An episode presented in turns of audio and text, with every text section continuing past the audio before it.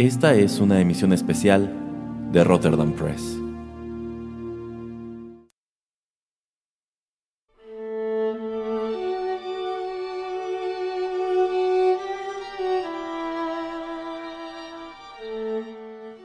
Hola amigos, ¿qué tal? Qué gusto saludarlos una vez más a través de los micrófonos de Rotterdam Press y tenerlos en otra emisión especial de este podcast. Yo soy Erasmo y aquí está, no puede faltar, el señor Juanito Pereira.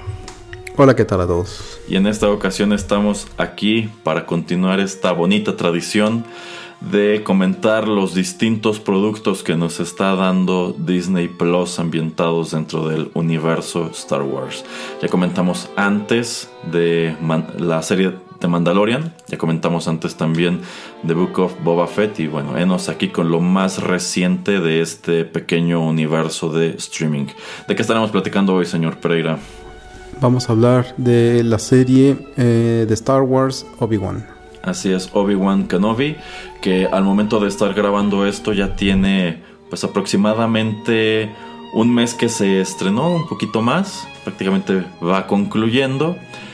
Y bueno, así como tuvimos muchas cosas que decir sobre The Mandalorian, tuvimos también otras tantas que decir sobre Book of Boba Fett, creo que tendremos otras muy distintas que decir sobre, sobre Obi-Wan. Así que antes de que vayamos a nuestro segmento musical, eh, no está de más advertirles que este será un comentario totalmente lleno de spoilers, así que si ustedes no la han visto y no quieren que les arruinemos las distintas sorpresas que encontrarán a través de sus episodios, bueno, paren ahora el programa, véanla y ya después pueden regresar y unirse a esta charla.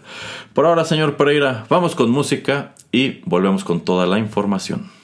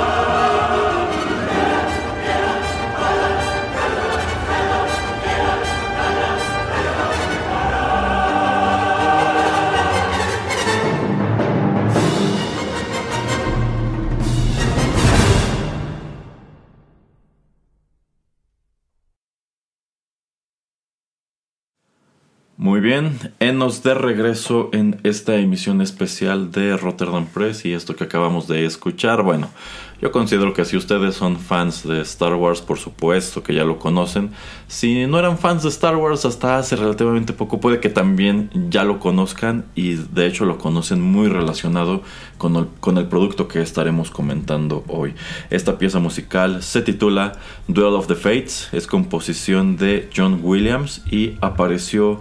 Eh, originalmente como parte de la banda sonora de la película Star Wars Episode 1 The Phantom Menace de 1999, la primera de la denominada eh, trilogía de precuelas. Sin embargo, pues esta pieza musical que persiste hasta hoy como uno de los grandes activos que tuvo esa trilogía en específico es retomada pues nada menos que en los avances de esta nueva serie ya producida por Disney Plus, Obi-Wan Kenobi, que pues está llegando a su servicio de streaming. Consta de seis episodios. Esta serie es dirigida por Deborah Chow. Y pues digamos que esto es una suerte de epílogo al episodio 3 y también precuela al episodio 4, en donde retomamos al personaje titular, Obi-Wan Kenobi, una vez más interpretado por Ewan McGregor, pues persiguiendo una aventura de la cual estos avances en donde sonaba Duel of the Fates solamente nos dan unas cuantas pistas o unas ideas de, de qué es lo que estaremos viendo a través de este show. Lo acompañan como parte del elenco Rupert Friend, Sung Kang, Moses Ingram, Vivienne Lyra Blair y bueno, uno de los datos más escandalosos para bien y para mal al momento de que están pues anunciando esta serie, algo de lo que vino a causar mucha expectativa, es que también regresa directo de la trilogía de precuelas Hayden Christensen en el papel de Anakin Skywalker y también como Darth Vader. Y si digo que esta serie es una especie de epílogo y precuela es porque viene a rellenar pues un hueco bastante grande que pues otros productos igual están tratando de, llenar poco a poco, que es qué es lo que ocurre entre el episodio 3, que es la caída de la República y surgimiento del Imperio, y el episodio 4, que es cuando pues se une a la rebelión Luke Skywalker y cuando bueno se conforma esta triada de personajes que son Luke, Leia, eh, Han Solo. Aquí, cabe, aquí pues venimos a responder qué es lo que ha estado haciendo Obi-Wan en Tatooine todo este tiempo. Y tomando en cuenta que esta película, bueno, esta película, esta serie de streaming está situada, me parece que 10 años después del episodio 3 y más o menos 9 antes del episodio 4, pues digamos que estaba situada en un punto interesante, un punto donde tú crees que podría haber cosas muy interesantes para este personaje. Pero bueno, al final del día yo creo que cabe preguntarse pues, qué tan interesante era en realidad. Eh, a ver, señor Pereira, ¿a usted qué le parece como tal el planteamiento de, esta serie? ¿Usted estaba interesado en verla desde que la anunciaron? ¿No tanto? A ver. Mm, no, la verdad tenía un poquito de miedo eh, al haber visto lo que había sucedido con personajes que habían salido pues en, papeles un poquito principales o, muy principales en todo lo que tienen que ver las películas eh, normales o en la serie normal de películas que son del episodio 1 al 9 que pues personajes como por ejemplo con lo que hicieron con la película de Han Solo que no me gustó para nada. Eh, también todos los comentarios que hicimos acerca de The Book of Boba Fett que pues también era un personaje que sale muy poquito pero que también no me agradó del todo. Eh, me dio más curiosidad el saber qué es lo que podían hacer eh, con este personaje, con esta historia. Creo que las ideas estaban ahí, creo que la manera en que las expusieron no, no siento que sean las correctas. Creo que había otra manera también de poder explorar eh, las maneras, las formas, los sentimientos, todo lo que estaba sucediendo en, alrededor de Obi-Wan y alrededor también de, de Darth Vader. Em, pero no sé, o sea, como que le vi mucho potencial a, este, a esta serie. Dije, ah, ok, tengo curiosidad a ver por qué camino se van a ir. Eh, pero de principio a fin dije, híjole, como que yo hubiera hecho esto X, Y o Z un poco diferente y creo que hubiera eh, sido más, eh, me hubiera llegado más, me hubiera llegado más la historia. Em, pero yo creo que también nos estamos inclinando mucho a tratar de convencer o a tratar de complacer a gente que ha visto pues esta historia a través de los años, em, pues empezando yo creo que con, em, con lo que fue el episodio 1, con Phantom Menace, em, no tanto, no sé si tanto con los que son pues, super fans de las, de las de la 4, 5 y 6. y sí, bueno, eh, no sé, también traer, traer o atraer a un público nuevo para a ver si algunos niños o adolescentes eh, pues este traer de tratar de atraerlos a este mundo no como que siento que es una serie que estuvo un poquito en todos lados que no supo como cuál era su público en general. Eh, y si se hubieran dedicado a no pues es que esta historia se la vamos a contar aunque fuera a niños eh, esta va a ser disfrutable para niños de entre 10 y, 99 años, así como cuando tu juego de mesa dice que es jugable para entre X y Y edad. Este, Pobres de esas personas que viven más de 100 años y ya, no, pueden, jugarlos. este, exacto, que es, deben ir por ti y llevarte a la cárcel eh, por hacer algo ilegal. Este, no, yo creo que si hubieran hecho eso un poquito con más, eh, lo hubieran pensado un poquito más, esto hubiera, eh, para mí hubiera sido más eh, me hubiera gustado más. No me desagradó, pero creo que tenía más potencial de lo que vimos en pantalla. Ok, bueno, debo decir que cuando anunciaron este proyecto, que de hecho le toca ser uno de los primeros proyectos dentro de Star Wars que anuncian para generar interés en el servicio de Disney Plus, si bien llegan primero Mandalorian y, Boba Fett, eh, debo decir que no me llamaba tanto la atención, empezando por el hecho de que en sí, la última vez que vimos a Iwan McGregor interpretar a este personaje fue en el episodio 3. Y bueno, las precuelas tienen su reputación. Y yo considero que quizá no a mucha gente le quedaron ganas de seguir explorando a los personajes como los vimos así. Pero pues a fin de cuentas son parte del canon. Y así es como, como se quedaron. Eh, y sí, yo, yo, siento que en realidad no supieron generar interés suficiente en este proyecto más allá de esta es la continuación de la historia de Obi-Wan Kenobi. Porque lo que yo, yo, considero que lo que la gran mayoría de nosotros entendemos es que una vez que cae la República en el episodio 3 y él se va a vivir a Tatooine, pues él se queda a vivir en Tatooine todos esos años hasta el episodio 4 y técnicamente no ha estado haciendo nada más que estar ahí pues mirando de lejos este a Luke y a sus tíos y, ya, ¿no? Pero digamos que esto viene a decirnos, no, no, no, es que Obi-Wan sí hizo más cosas entre la caída del imperio, entre la caída de la República y el, y el episodio 4. Eh, sin embargo, eh, pues yo, yo siento que funciona un poco más en el canon. En realidad, Obi-Wan estuvo todo este tiempo allí escondido, manteniendo un perfil bajo porque hubo una gran cacería de, de Jedi y pues él era importante que estuviera allí cuidando a Luke porque estaba consciente de que algún día él sería la nueva esperanza, ¿no? Pero bueno, aquí deciden tomar otro tipo de, de decisiones. Eh, entonces no, la verdad a mí no me, no me, llamaba mucho la atención que me contaran más cosas de Obi-Wan al momento de que presentan los avances. De nuevo, no me, no, me convence, siento que no es una historia que me llame tanto la atención. Quizá con lo que más me quedo de esos avances es que sonaba Duel of the Fates, que como ya hemos dicho en otras ocasiones, es un tema musical padrísimo que escribe John Williams para las precuelas y que por desgracia solo se utiliza en dos ocasiones. en, esas dos ocasiones que se utiliza es bastante, eh, es bastante apropiado, funciona muy bien. Pero tomando en cuenta la dimensión que tiene esta composición y todo, tú, pensarías es que este será el gran tema épico de estas, de estas películas. Y lo fue, pero por desgracia, las películas no estuvieron a la altura de, la música. Entonces yo dije, quizá este es el momento en donde van a redimir no solamente Duel of the Fates, sino que van a redimir un poco al personaje de Obi-Wan Kenobi. Y pues también el hecho de que anunciaran es que Darth Vader será uno de los personajes principales de esta historia, también dije, es que no, es que yo lo que he entendido siempre es que Obi-Wan y, Anakin no volvieron a verse nunca entre el final de la, de la de su pelea en, en este Mustafar, creo que se llama el planeta. Algo así. Este y cuando se encuentran de nuevo en la estrella de la muerte todos esos años después, y Obi-Wan ya está súper viejo. Entonces, ajá. No, sí, sí. Nada más quería darle a usted la razón.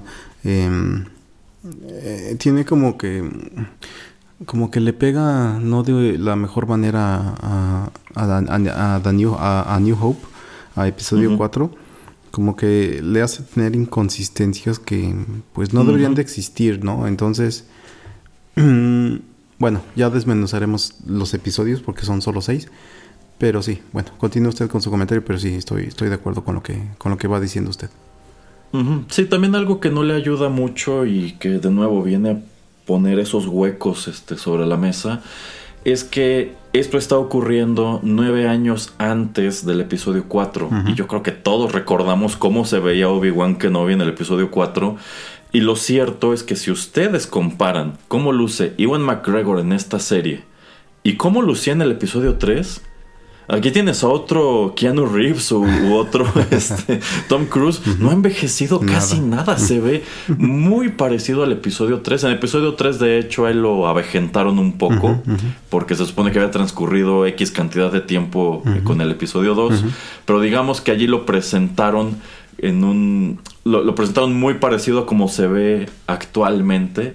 Entonces dices, ¿cómo le hizo Obi-Wan para envejecer tanto en solamente nueve años? Y también el tío Owen y la tía Beru, porque esos dos actores, que siguen, que son los mismos del episodio 2, igual se ven idénticos. O sea, es como si esto estuviera pasando solo quizá unos meses después del episodio 3, pero supone que han pasado 10 años y, y no lo parece.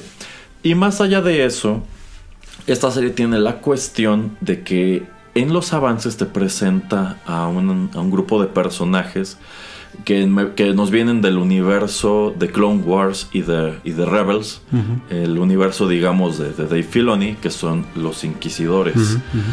Y los Inquisidores, así como para ya los fans super hardcore de Star Wars, pues son, son personajes interesantes. Y yo considero que era una manera de igual llamar la atención hasta este producto. Efectivamente vas a ver a Obi-Wan interactuar con, pues, con estos personajes que como tal son cazadores de Jedi y te van a mostrar la cacería de los Jedi y cosas así. Eh, y bueno, también esta cuestión de que como la serie transcurre en Tatooine y se supone que Obi-Wan está allí cuidando a Luke, verías un poco más de cómo fue la infancia de, de este personaje, que es otro enorme hueco en la historia. Bueno, es un hueco y no, porque también el episodio 4 te deja claro que Luke lleva una vida totalmente ordinaria en, este planeta. No es una persona que haya tenido aventuras ni nada, empieza a tenerlas cuando se va de allí con, con Obi-Wan y con Han Solo.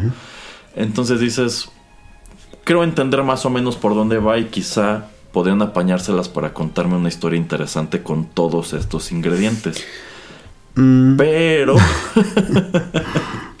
Yo considero que si tenemos que empezar a analizar un poco de lo que ocurre en esta serie, el tremendo problema, y yo creo que es algo de lo que más backlash le significó, y creo que está de más ahondar en cómo reaccionó Disney a dicho backlash, es que esta serie no se trata prácticamente de nada de lo que te mostraron los avances. Ahí están los personajes, pero eso no quiere decir que la serie se vaya a enfocar en ellos. ¿Qué es, lo, ¿Qué es lo que la gran mayoría probablemente estaba esperando de esta serie? Bueno, si está Obi-Wan, si están los Inquisidores y si estará Darth Vader, es que estos personajes choquen en algún punto. Probablemente que veamos a Obi-Wan peleando con el Gran Inquisidor, que ha probado ser un personaje en sumo popular del universo de Rebels. Pero eso no ocurre aquí. Es más, desde, desde un principio se señaló mucho es que esta caracterización del gran inquisidor interpretado por Rupert Friend no se parece mucho a la de pues a la de la serie animada. Y ya lo hemos dicho antes, el problema de los personajes de la serie animada es que están exageradamente estilizados. Entonces, pues sí, ok, no, a lo mejor los que tú has visto antes en, en Boba Fett, por ejemplo, tienen ciertas diferencias, pero aquí es una diferencia muy radical tomando en cuenta que pues este personaje se caracteriza por su cabeza grande y alargada. Y este gran inquisidor tiene una cabeza pequeña y totalmente redonda.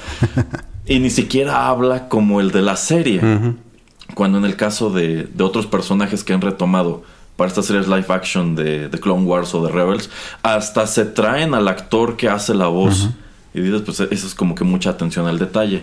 Entonces, empezando, por ejemplo, por la caracterización del Gran Inquisidor y el hecho de que en realidad la historia no va de nada de lo que te estaban mostrando los avances, pues yo siento que se cumplió algo que yo comenté precisamente en nuestra reseña de Book of Boba Fett.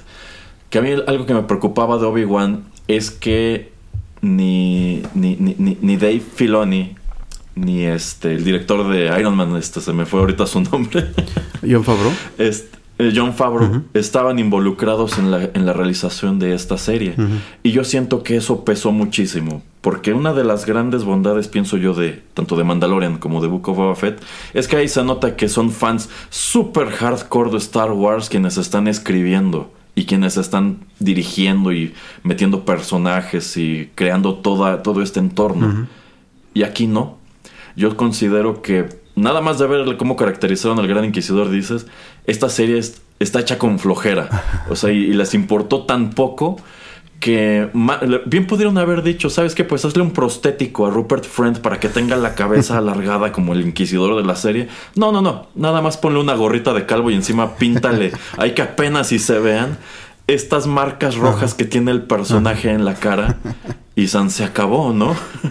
Entonces, yo algo que me llevo de esta producción en general es que como que se siente floja, como que se siente no no nos interesa tanto, no le vamos a meter tanto dinero, no le vamos a meter tanto interés como hicieron con Mandalorian y con Boba Fett. Entonces, eh, precisamente por eso elegí arrancar el comentario con Duel of the Fates. Porque Duel of the Fates se siente como esa gran épica desperdiciada en la trilogía de precuelas. Y, también está desperdiciada aquí porque tú dices, wow, ¿no? O sea, yo lo que esperaría es que en el gran y épico combate final de esta serie, otra vez escuchar Duel of the Fates como se escuchó en el episodio 3, ¿no? Y no, en sí esa composición no está en ninguna parte en esta serie tampoco, entonces creo que hay muchas cosas decepcionantes por doquier, ¿o no, señor Pereira? Em, sí. Em, y si tenemos que desmenuzar un poco em, pues toda la serie. Yo la hubiera empezado un poco como lo, lo, hicieron, de que es presentarnos a Obi-Wan Kenobi eh, y su vida diaria en Tatooine y de que pues a distancia está cuidando o está viendo el crecimiento de, de Luke.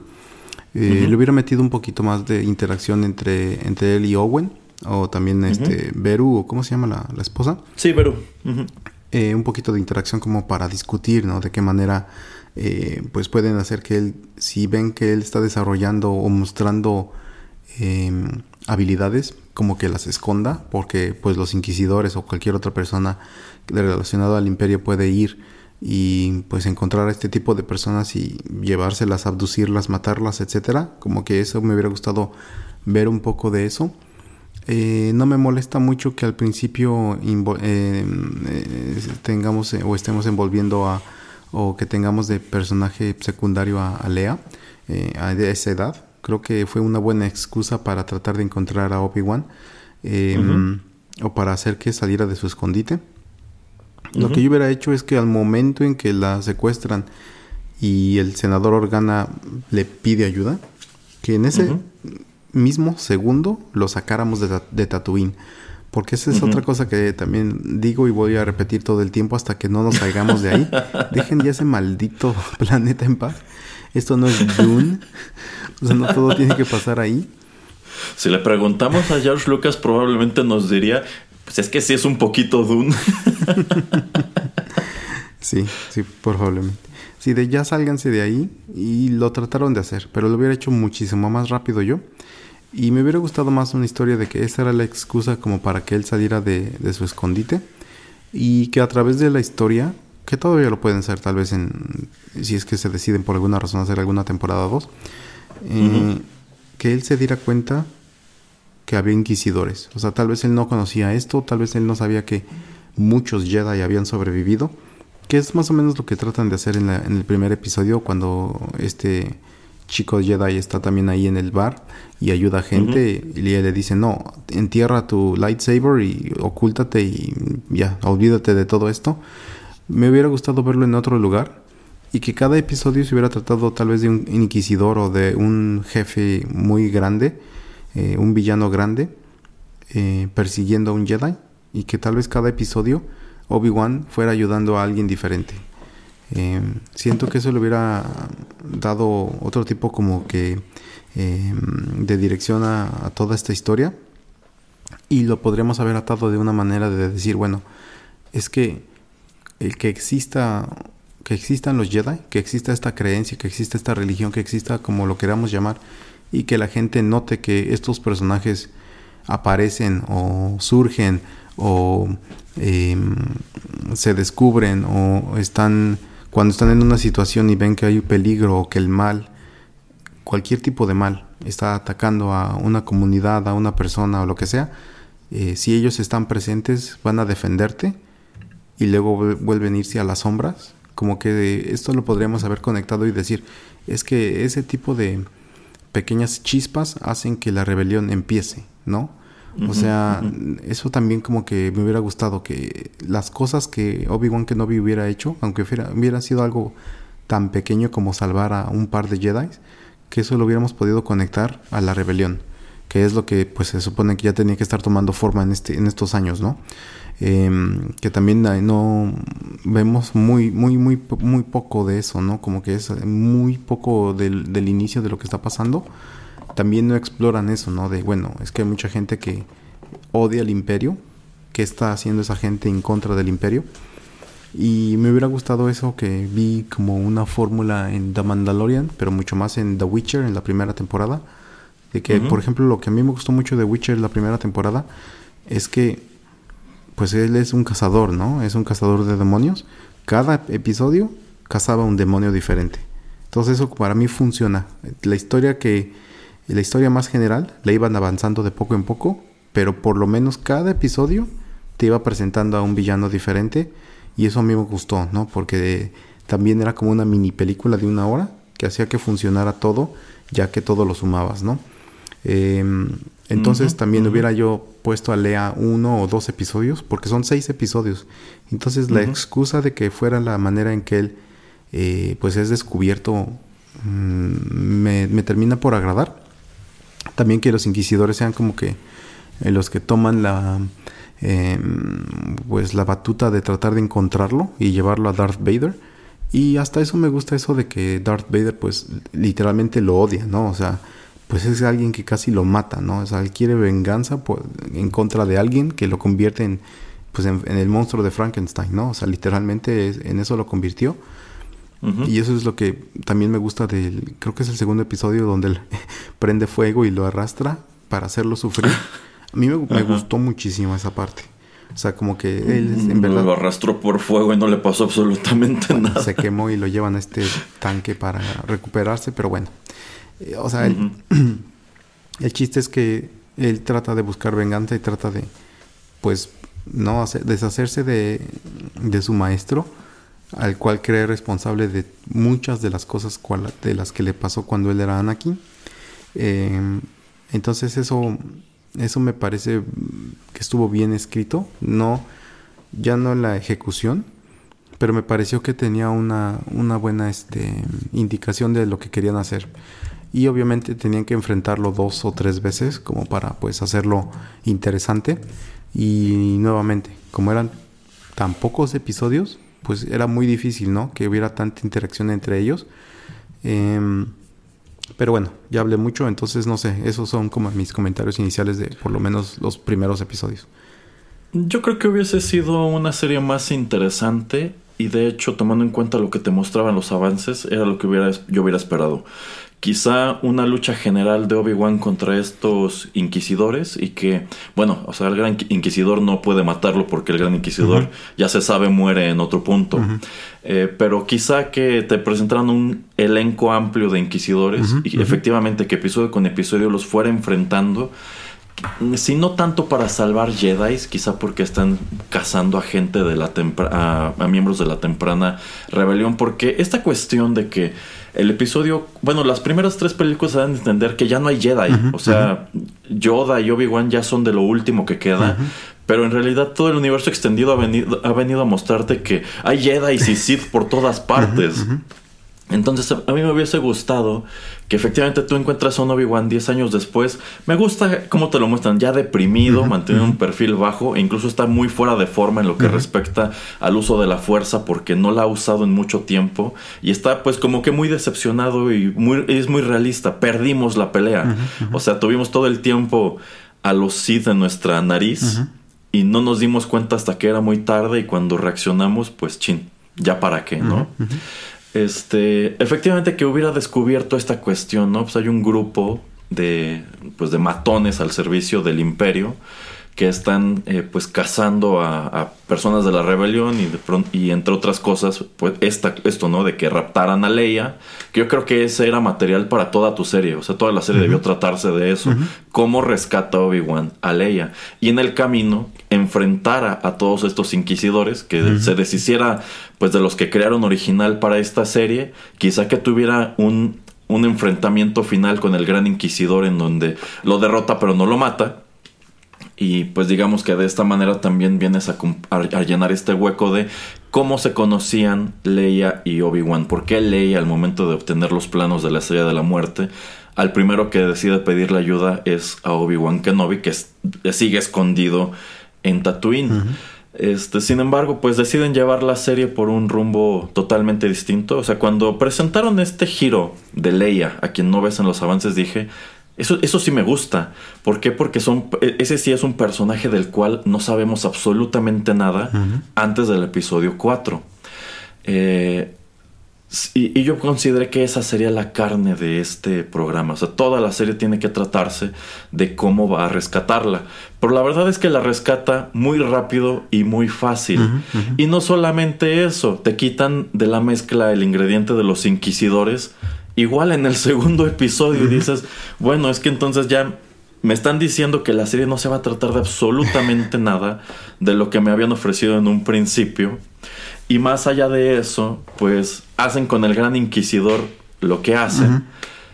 Y yo dije, bueno, es que tiene que regresar de alguna manera porque de nuevo ya se sabe dónde termina la historia de este personaje. Pero todo mundo lo queríamos como el gran villano de esta historia. Y dijeron, no, el villano que les vamos a dar es este y ni siquiera termina siendo un villano. Y también, pues ok, aquí está Darth Vader, que por cierto este es un Darth Vader súper OP. O sea, aquí lo ves hacer cosas que nunca había hecho antes, como frenar una nave que está despegando. Dices, bueno, si Darth Vader puede hacer eso, ¿por qué no detuvo el halcón milenario cuando estaban escapando en la estrella de la muerte? Por ejemplo. por ejemplo. Y pues totalmente obsesionado con volver a encontrar a Obi-Wan. Yo esperaba también que si iban a enfrentar otra vez a Obi-Wan con Darth Vader, fuera al final. Quizá que Darth Vader, que Obi-Wan se hubiera despachado primero al Gran Inquisidor y que ahora sí entrara la última pelea, en, bueno, una nueva pelea entre, entre estos dos. Este, me gusta que al, final, al final de cuentas pelean dos veces. Y que como este Obi-Wan está muy venido a menos, está muy débil, pues Darth Vader lo hace lo que quiere. este, siento que también no tiene mucho sentido esto de que pues prácticamente lo quiere quemar vivo. Y en la siguiente escena, cuando ya lo sacan del fuego, no tiene absolutamente nada. Nada más está como que inconsciente, lo meten un rato al tanque de Bacta y uy, ya quedó como nada. de, hecho, este, le pase lo que le pase a Ewan McGregor en esta serie, nunca se despeina siquiera. Este, y posteriormente vuelven a pelear en el último episodio, que a mí me pareció un muy buen enfrentamiento. Creo que está. Creo que te da exactamente lo que estabas esperando. o sea, ya no es esta espectacularidad del episodio 3 porque ha pasado el tiempo y Obi-Wan se hizo más viejo y Darth Vader se supone que lo que rellena el hueco de por qué era tan ágil como Anakin y por qué parece ser tan torpe como Darth Vader es porque en sí el traje no le da la movilidad que tenía antes y parece que él constantemente está sintiendo dolor. Este, pero pues creo que es un enfrentamiento muy efectivo, pero no te lo presentó como tú hubieses esperado. Insisto, yo creo que aquí hay muy, aquí había ingredientes muy buenos para presentar una muy buena serie de, de Obi-Wan, pero pues toman la decisión de quitar a personajes que querías ver, presentarte otros que terminan por no gustar tanto, que prueban no ser tan interesantes y no sé, no sé, o sea, realmente a mí no, no termina de convencerme. Si me agarran de buenas les diría, está bien a secas. Si me agarran de malas les diría, creo que es un mal producto. Y en ambos casos coincidiré en que de lo que ha presentado Disney hasta ahora de Star Wars dentro de Disney Plus, creo que es lo peor. ¿O usted cómo ve? Mm, a mí lo que no me, lo que menos me ha gustado es The Book of Boba Fett. Eh, ¿Le gustó menos Book of Boba Fett que esto? Sí, la verdad sí. Ah, no, ahí sí yo estoy totalmente al revés. A mí me gustó mucho menos esto. Incluso algunos episodios me parecieron netamente aburridos. Mm, es que estoy de acuerdo y también siento que el, el, tener a, a, Lea tanto tiempo y también el casting, como que para mí esta, esta niña la verdad no, no sirve tanto para el personaje. No me terminó de convencer ella. Eh, en algunos puntos como que te estaban eh, dando pistas, ¿no? De que pues, ella tenía la fuerza y que podía como leer las mentes, etcétera. Eh, sobre todo cuando tiene esta reunión familiar y tiene algunos de sus primos por ahí. Eh, y pensé que lo iban a utilizar más y como que lo utilizan una segunda vez como para pues que se meta en la mente de alguien y decirle lo que está pasando, lo que está pensando, pero hasta ahí. Todo como que también no, no era de gran utilidad. Entonces yo creo que también por eso como que siento que en una serie tan pequeña de tan pocos episodios no era necesario explorarla. Em, no. no, y sobre todo tomando en cuenta que estos tratos Jedi de, de Leia no están presentes en la trilogía original. Exacto. Y las secuelas lo que te enseñan es que Luke le enseña a desarrollar todo esto posteriormente. O sea, no son habilidades con las cuales ella estuviera familiarizada, porque pues de ser así, hubieses tenido a dos aprendices Jedi en las películas originales y no nada más a Luke. Eh, entonces, pues sí, no, no tiene sentido. A mí sí me gustó cómo pues manejaron a esta, a esta pequeña actriz como Leia. Ahí más o menos tratan de infundirle algo del carácter del personaje que se manejó en su momento con con Carrie Fisher, pero también hay ingredientes que no van a ninguna parte, como esa interacción familiar, en donde incluso pues nos dan a entender que la familia pues es gente medio, es gente medio nefasta. No sé si como para justificar la destrucción de Alderan. Pero nunca regresamos a eso y en sí nunca regresamos a la vida de Obi-Wan al principio de esta serie, de que está trabajando en esta como maquiladora de pescado, no sé.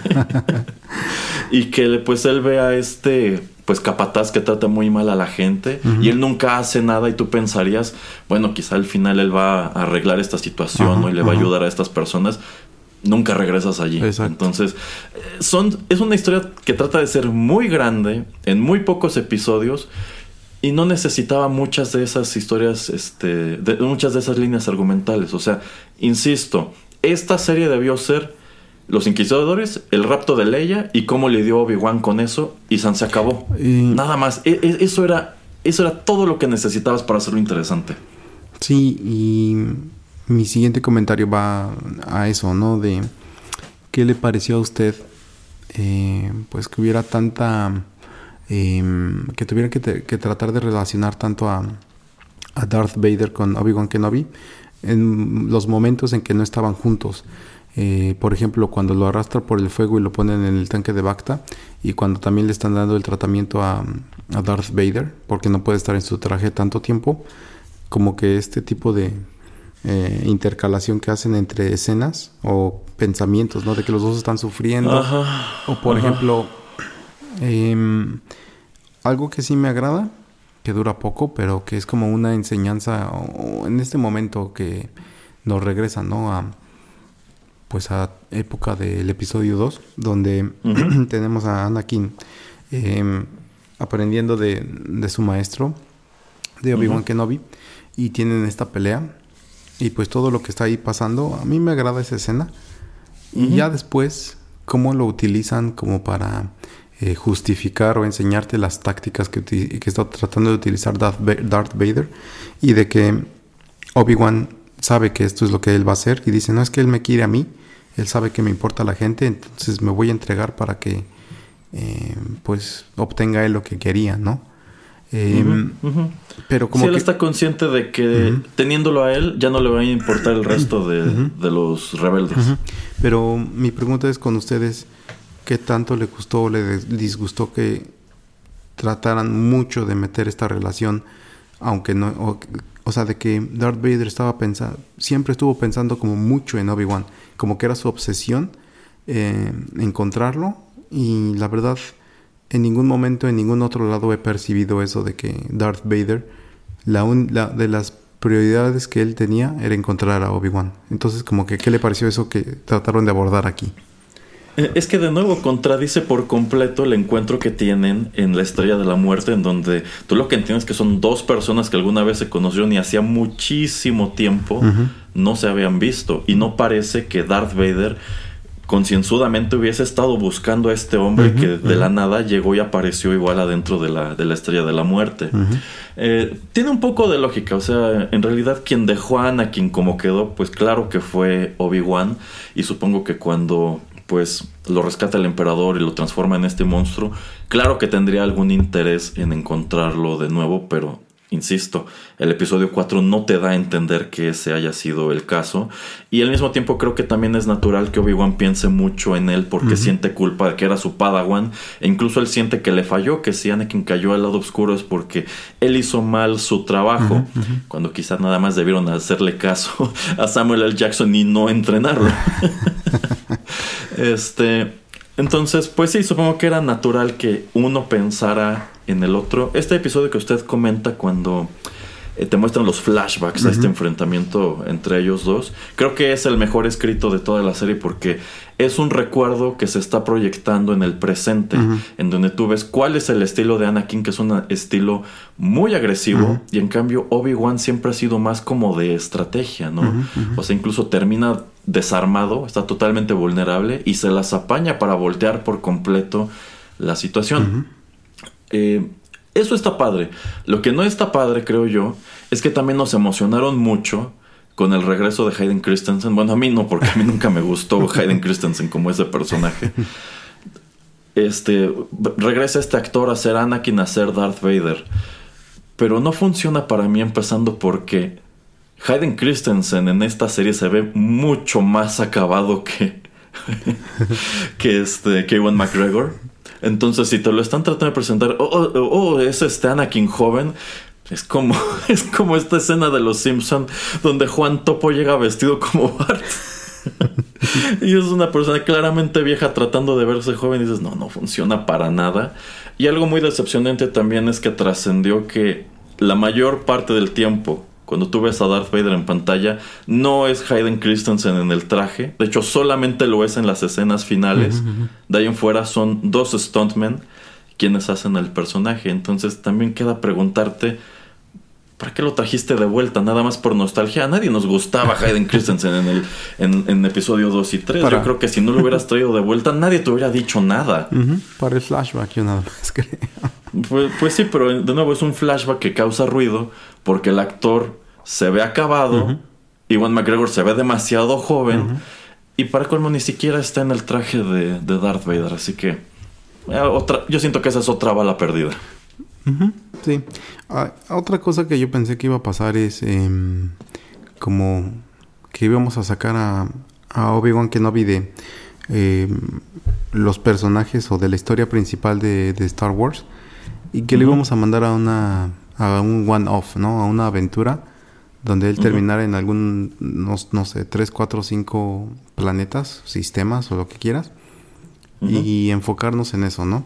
Así de, híjole, me voy a arriesgar a hacer esto, cualquier cosa que haya sido esto, eh, y espero que no se dé cuenta eh, nadie de quién soy o de mis poderes, o que él lo hiciera muy, em, pues muy fugaz, o que casi eh, muy intermitente, el, tener que utilizar la fuerza como para salirse de situaciones, pero que él tuviera que valerse de otras habilidades para pues cualquier misión que él fuera a, hacer, que la pudiera él, hacer, no así de, ah, no, es que tú conocías a X o Y personaje en tu época de, de Jedi, cuando todo, cuando los Sith todavía no estaban eh, rigiendo, cuando no estaba el emperador, lo que sea eh, y esa persona necesita tu ayuda y necesitas ayudarla o lo que sea, va, lo hace y regresa, ¿no? Así de, híjole, no quiero dejar a Luke por X cantidad de tiempo, pero bueno, voy a hacerlo y ya regresa y no pasó nada, ¿no?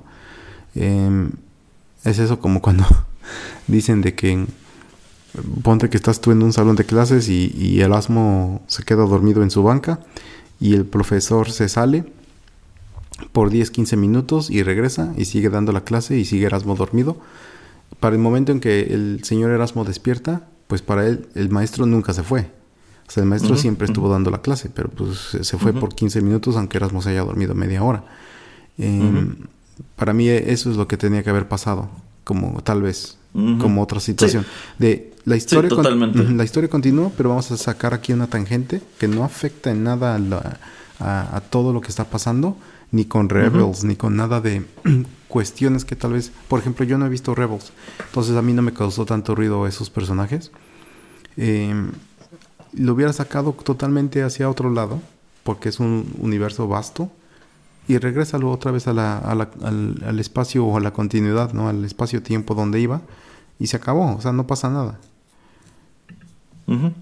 Sí, sí, sí, esto debió ser totalmente como Obi-Wan la misión perdida, algo por entero aparte, o como este juego de Shadows of the Empire, que es una historia que ocurre paralela a El Imperio contraataca, pero no incide para nada en la, en la, narrativa principal de, Star Wars. Todavía tienen la oportunidad de llevarlo para allá, de hecho yo pienso que veremos más de Obi-Wan todavía tomando en cuenta cómo termina esto. Yo estoy casi seguro que harán una segunda temporada y que explotarán también eh, a otros personajes como la tercera hermana o como Riva.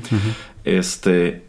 Y supongo que terminarán presentándote o contándote que Obi-Wan tuvo un montón de aventuras antes del episodio 4 y es más, casi casi cuando Luke fue a buscarlo, él iba regresando de una de ellas.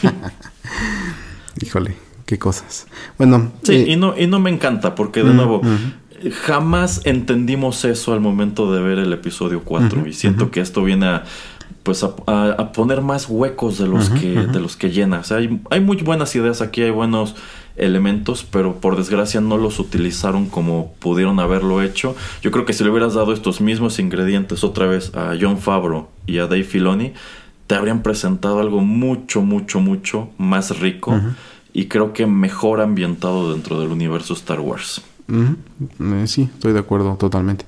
Eh, mi último comentario eh, quiero referirlo a, al diálogo que tienen en la última pelea, pero no sé si usted quiera comentar algo, algo este que pasa antes, sino para ya enfocarme nada más ahí.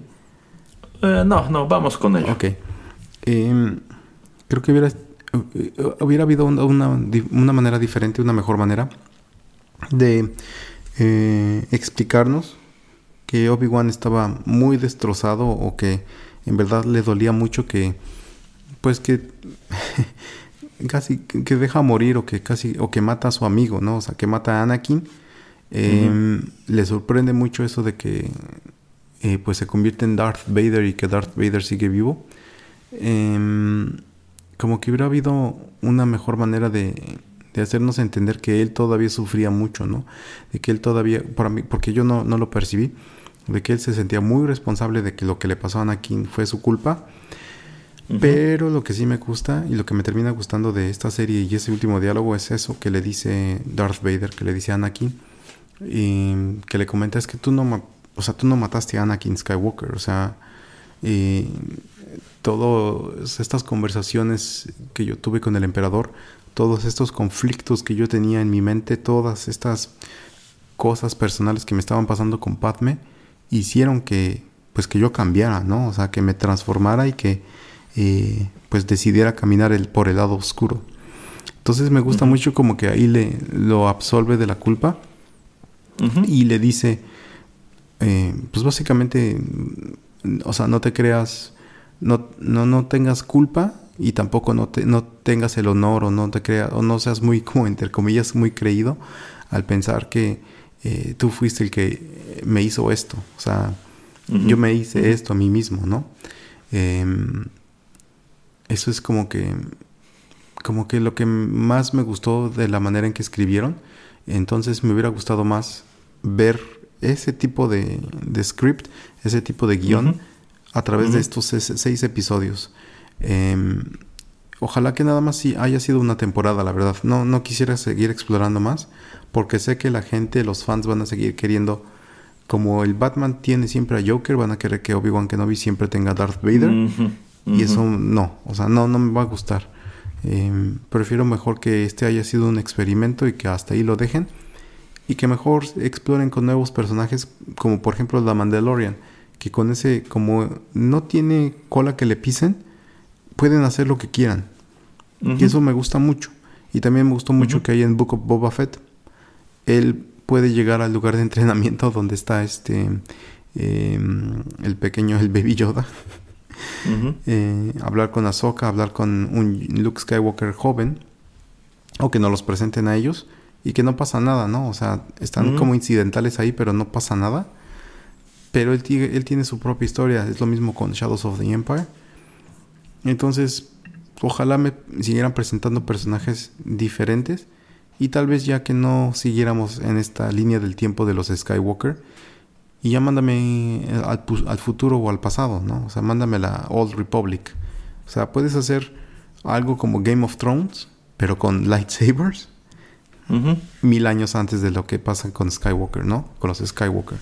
Entonces, como que siento que va a haber mucha fatiga, que necesitan la gente ya ahí pensar en otros personajes, en otras historias, y cuando se decidan salirse de esa, de esa línea del tiempo, eh, yo creo que las ideas que surjan van a ser muy buenas para contar cosas que a la gente les, les va a significar algo diferente y va a atraer a esos nuevos fans que ellos han tan, por tanto tiempo han estado tratando de buscar de una u otra manera.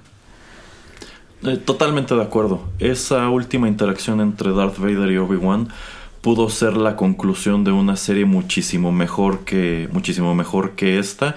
Y de igual manera si a mí me preguntaran quieres más temporadas de esto diría no porque esta de por sí ya contradice muchísimo varias cosas que te planteó el, episodio 4 y pues hace que no tengan mucho sentido.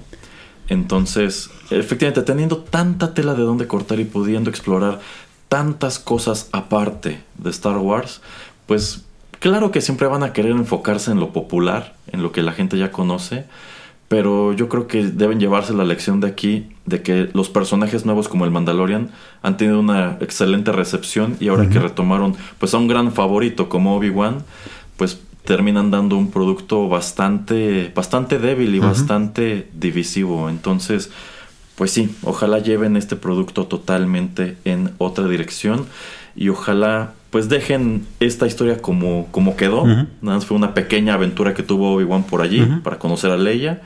Y eso es todo. Es más, quizás sí podrían seguir explorando la adolescencia de Leia en otra parte, ya sin necesidad de que interactúe con Obi-Wan ni con nada de eso. Quizá ahí también habría una, una, buena historia que contar. Pero bueno, no sé si tenga usted algo más, que agregar o hasta aquí lo dejamos. Le quería yo nada más preguntar si le tiene que dar a usted una calificación del 1 al 10, ¿qué calificación le da? Probablemente un 4. ¿Cómo cree? Sí, sí, sí. le digo, a mí casi no me gustó nada de esto. Y si ya decía en su momento que Boba Fett me gustó menos que Mandalorian, esto me gustó muchísimo menos que Boba Fett. Yo creo que le doy un, un seis y medio, la verdad. Ok, ok, sí, sí, a fin de cuentas, sigue sin estar allí. No. Pero bueno, es así que estamos llegando al final de este comentario sobre Obi-Wan Kenobi, la serie de Disney Plus. Muchísimas gracias por su sintonía. Háganos saber si están de acuerdo con lo que platicamos allí o deben excomulgarnos entre la fanática de Star Wars. Señor Pereira, recuerda los escuchas en donde pueden encontrarnos. En cualquier aplicación para sus dispositivos móviles eh, donde ustedes escuchen podcast, ahí estamos. Apple, Android, no importa. TuneIn Radio, Spotify. Eh, y también pueden estar en soundcloud.com y en cualquier lugar donde nos encuentren pues nos pueden dejar un comentario o también nos pueden dejar una reseña y así pues también más gente sabe dónde encontrarnos y puede escuchar nuestros contenidos. Exacto. Muchas gracias por la sintonía. Si les gustó este programa no dejen de compartirlo. Se despiden de ustedes a través de estos micrófonos en una galaxia muy muy lejana. El señor Juanito Pereira y Erasmo. Hasta la próxima.